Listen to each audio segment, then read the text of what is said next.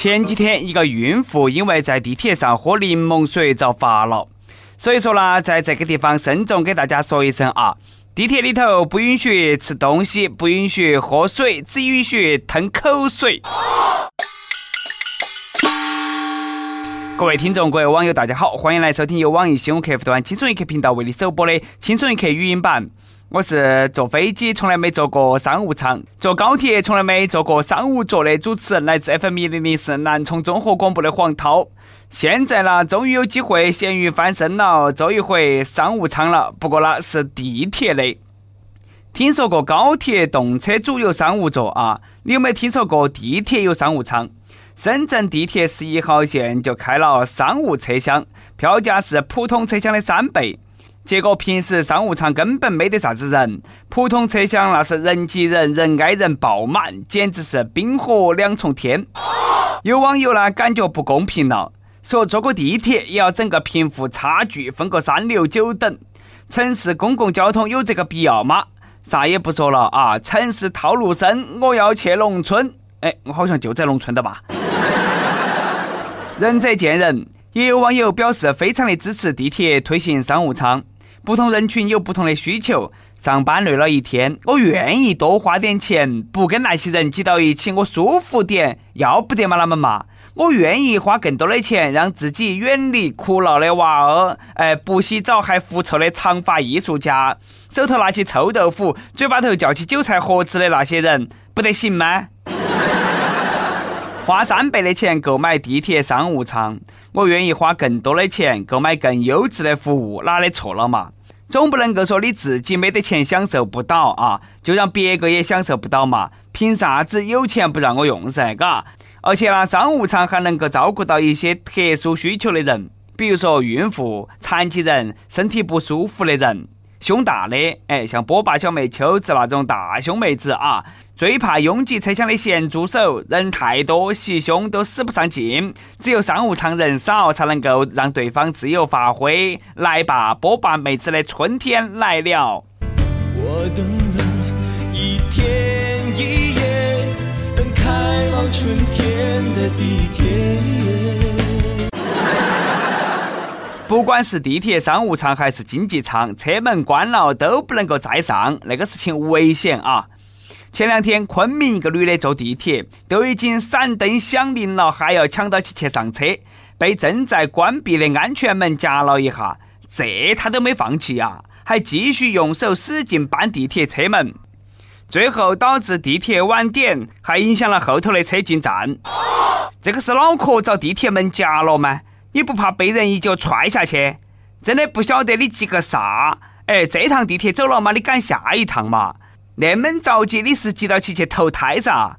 地铁门关了，还想用手去搬开？你以为地铁是电梯哇？哎，就算电梯嘛，也不能够用手去搬嘛！地铁都关门了，还用手去搬开？这个哪里是女人的手嘛？这个是九阴白骨爪呀！只恨生不逢时，没能够参加当年的铁道游击队。爬上飞快的火车，像骑上奔驰的骏马。车站和铁道线上，是我们杀敌的好战场。公共交通的安全始终是第一的。有些没有安屏蔽门的地铁啊，现在呢也都陆陆续续的开始安装了屏蔽门。这个呢就是给那些要自杀的人说，另外去找地方吧。公共场所哈，比如说地铁。有时候呢，警察会对乘客进行例行的盘问，大家是有义务进行配合的。最近南京地铁站，一个男的不配合女警的例行检查，还说别个女警哈，你们的身体素质还要练，最后被赶来增援的辅警控制拘留。哼，这回啊，该辅警给那个男的说，你身体素质不得行，还要练，莫着急，到拘留所里头有人陪你练。你说一个大男人跟一个基层女警，你较啥子劲嘛？你还傲娇上了？有种你跟女特警练噻！看见女警你都来劲，你以为跟你耍制服诱惑啥？社会上的很多规定规则，据说呢都是为了保障一定的安全制定的。比如说快递实名制。最近成都一个女的在日本一个网站上买了一套漫画。因为收件人填写的是齐天大圣，邮政人员要求她必须证明自己是齐天大圣才能够取件。哎，哪们证明自己是齐天大圣呢？总不能够把金箍棒掏出来噻，或者用七十二变证明吗？那还要去洗个脸才能够变，素颜万一吓到人呢？你总不能够让邮政人员抱个葫芦在那喊：“我叫你一声孙悟空，你敢答应吗？”嘿嘿，吃俺老孙不最后是小区物管啊，为这个女的开具了她都是齐天大圣的证明，让那个女的拿到了快递。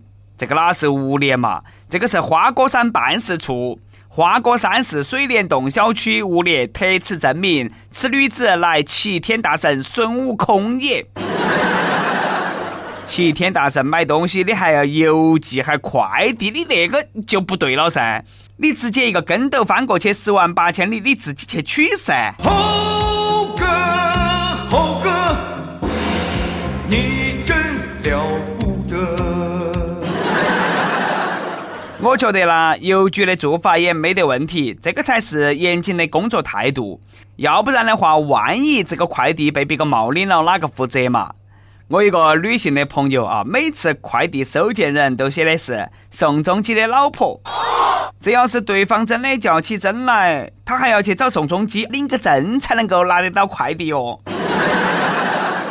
物管呢也是多人性化的，给女的开具了他是齐天大圣的荒诞的证明。后头呢，古案还要继续开列祖是白骨精，是玉皇大帝，是太上老君，是如来佛祖的证明。说到齐天大圣，说到孙猴子啊，不得不说峨眉山的猴子。那简直都是一群土匪、流氓、小偷、抢劫犯，还哪个都惹不起。最近呢，一个旅游客在峨眉山游玩，半路上呢被猴子把包包抢了，脚杆上还被猴子咬了两口。有网友说：“为啥子不把猴子关起来？为啥子不给猴子戴上紧箍咒？”哎，算了嘛，别个峨眉山本来都是猴子的地盘，那相当于是花果山。是人类非要在那个地方去整个景区，收费让一大群人去猴子的地盘参观，去别个的地盘嘛，你都只有认怂。强龙压不过地头蛇，更何况人家那个老祖宗是齐天大圣。为了自身安全着想呢，人跟动物相处最好呢，还是要保持一定的安全距离。前两天，一个女的呢，上班前像往常一样，跟她的爱犬打了个招呼啊，准备来个 kiss goodbye 吻别的时候，突然遭狗一口咬到她的嘴巴，差点都毁容。这个故事告诉我们，男朋友可以当狗用，但是狗千万不能够当男朋友用，再寂寞也不得行。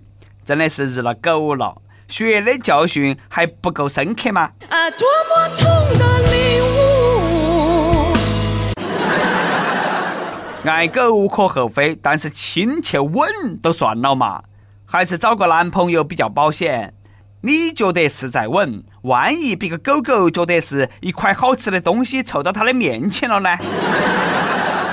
养个小狗当宠物还是比较常见的，但是养只猪当宠物这个就不常见了。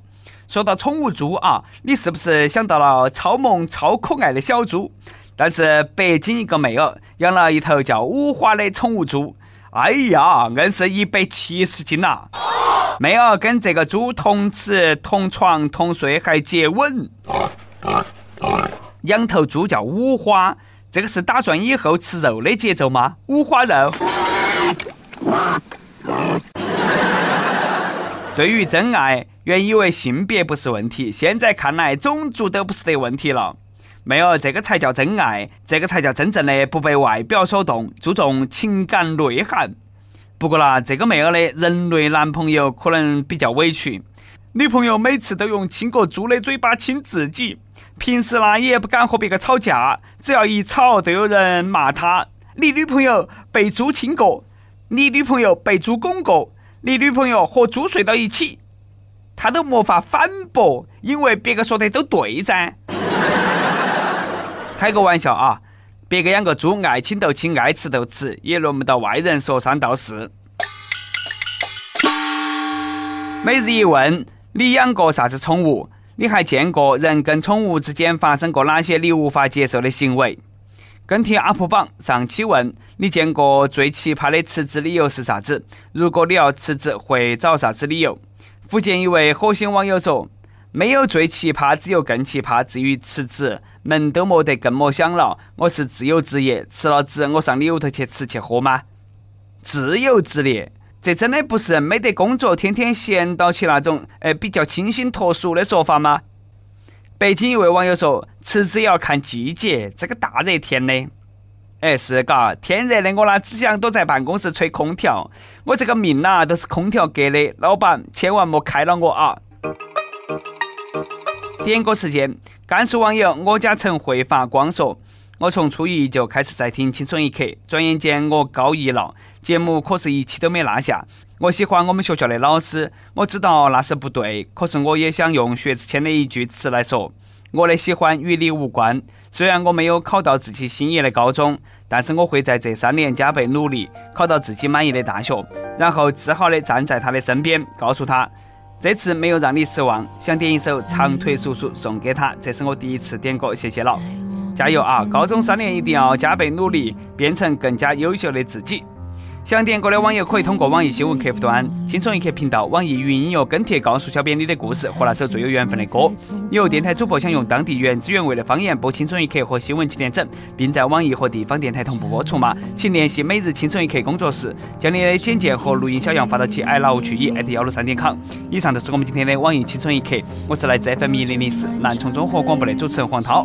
你有啥子话想说哈？可以到跟帖评论里头去呼唤主编曲艺和本期小编李天二。我们。下期再见。而你是藏在心底